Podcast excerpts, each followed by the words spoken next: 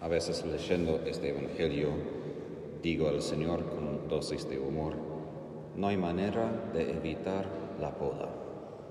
O si no damos fruto, el Señor corta ese sarmiento. O aun si damos fruto, el Señor todavía nos poda para que demos más fruto aún. El Señor quiere que nosotros no simplemente seamos buenos, sino los mejores que podamos ser. Y ahí el Señor intenta cortar o dar un vicio que en inglés es un poco difícil traducir suficientemente al español en una palabra, pero complacencia en español sería la palabra literal, pero tiene un sentido positivo.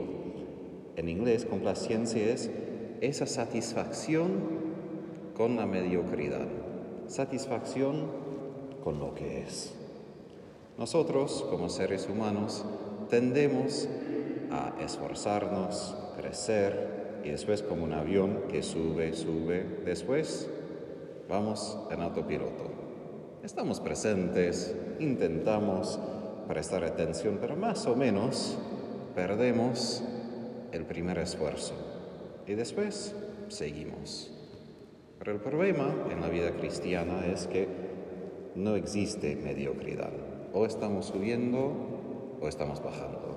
No podemos simplemente seguir así. Y cuando estamos intentando seguir así, ya es peligro, porque es señal de que no estamos dando aún más fruto.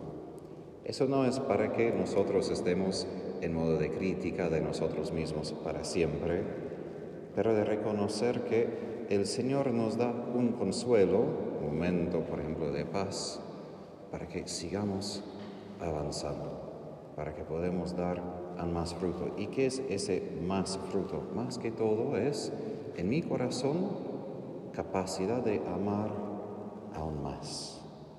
Porque cuando Jesús habla de vino, de sarmiento, que debemos permanecer en él, justo luego, en ese mismo capítulo del Evangelio de San Juan, habla de permanecer en mi lo que sería la savia en la planta de la vid que trae los nutritivos, el agua, desde la vid a los sarmientos. La savia, eso es la gracia.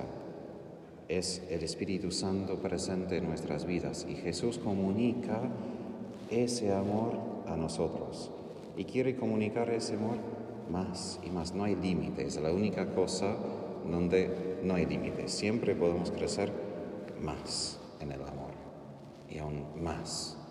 Como he dicho, creo antes, un profesor mío de filosofía, hablando de la naturaleza del amor, dijo que no podemos imaginar un esposo diciendo a su esposa, mira, te he amado 10 años, creo que te amé suficientemente bien, ahora simplemente voy en autopiloto y seguimos. Eso no sería amor, ni en el vínculo humano, ni con nuestro vínculo con Dios. Ahora, el momento cuando el Señor poda, corta, siempre es doloroso. Si es el sarmiento muerto, es aún más necesario para que podamos crecer.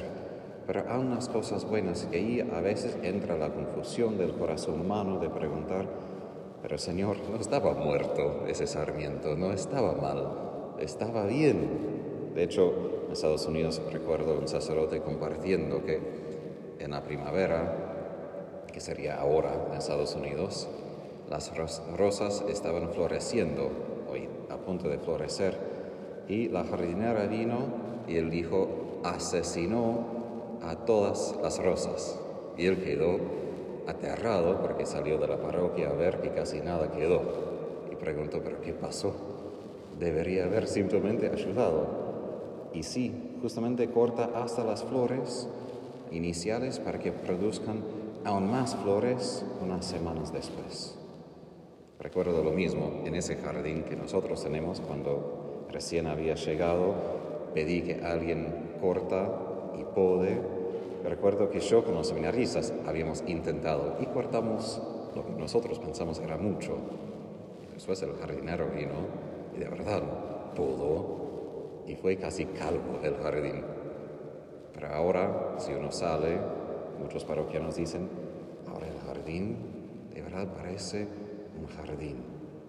El momento de la poda es un momento terrible y exige la fe porque tenemos que vivir según lo que sabemos de Dios en vez de simplemente vivir solamente desde el dolor. Porque si vivimos desde el dolor, desde lo que vemos, nos desesperamos y quedamos perplejos y confundidos. Si Dios es bueno, ¿cómo puede ser? Pero la fe nos ayuda a ver más allá de lo presente, a darnos cuenta, Dios siempre hace algo para que demos más fruto, para que haya vida en abundancia, para que haya más paz, más amor en nuestras vidas. Esto no es fácil, pero una tendencia que también tenemos si uno es la mediocridad, simplemente estar como satisfechos y querer como ya descansar. El otro es que a veces hacemos muchas cosas, pero no con Jesús. Y ahí recuerdo en un retiro que hice como seminarista, el sacerdote me preguntó, Tadeo, ¿qué has hecho hoy? Yo enumeré varias cosas que había hecho y él me cortó en medio y dijo, no, no, mejor. ¿Qué has hecho con Jesús hoy? Porque cuando empecé a darle la respuesta, él se dio cuenta después, yo me di cuenta, que sí, estaba enumerando muchas cosas que yo hacía, pero no había mencionado a Jesús, lo que estaba haciendo con Él. Quizás todo fue para Él, ojalá. Pero Él me dijo, pero a lo que me importa a mí es si lo has hecho con Jesús. Y ahí es el gran desafío, porque aún puedo cumplir su voluntad, literalmente, si me pide hacer una cosa, pero a veces lo hago, pero sin Él, con mi propio esfuerzo, mi propia idea, mi propia voluntad. Y Jesús justamente pide, permanezcan en mí como yo permanezco en ustedes. Y luego dice que sin mí nada pueden hacer. Podemos hacer mucho sin Jesús, es decir, literalmente podemos hacer muchas cosas, pero no podemos dar fruto. No podemos hacer algo que de verdad dure. Podemos hacer mucha actividad, pero solamente con Él permaneciendo en su amor, podemos hacer algo que da fruto a largo plazo. Y eso es lo que Jesús quiere. No simplemente necesita actividad. Podemos hacer muchas cosas. Él necesita y quiere amor. He hecho muchas veces ejemplo de Santa Faustina, como ella no hacía apostolado, no predicaba, y cuántas almas salvó porque ella permanecía en unión con Jesús y lo poco que hacía, hacía con ese gran amor, unido a Él, consciente de Él, cuando estaba haciendo cosas del jardín, etc. Entonces termino con esto. Hoy, ¿cómo podemos hacer quizás poco, pero con Jesús y con gran amor? Esto es nuestro desafío como cristianos, para que podamos dar gloria al Padre, como Jesús dice. La gloria de mi Padre consiste en que ustedes den fruto abundante y así sean mis discípulos.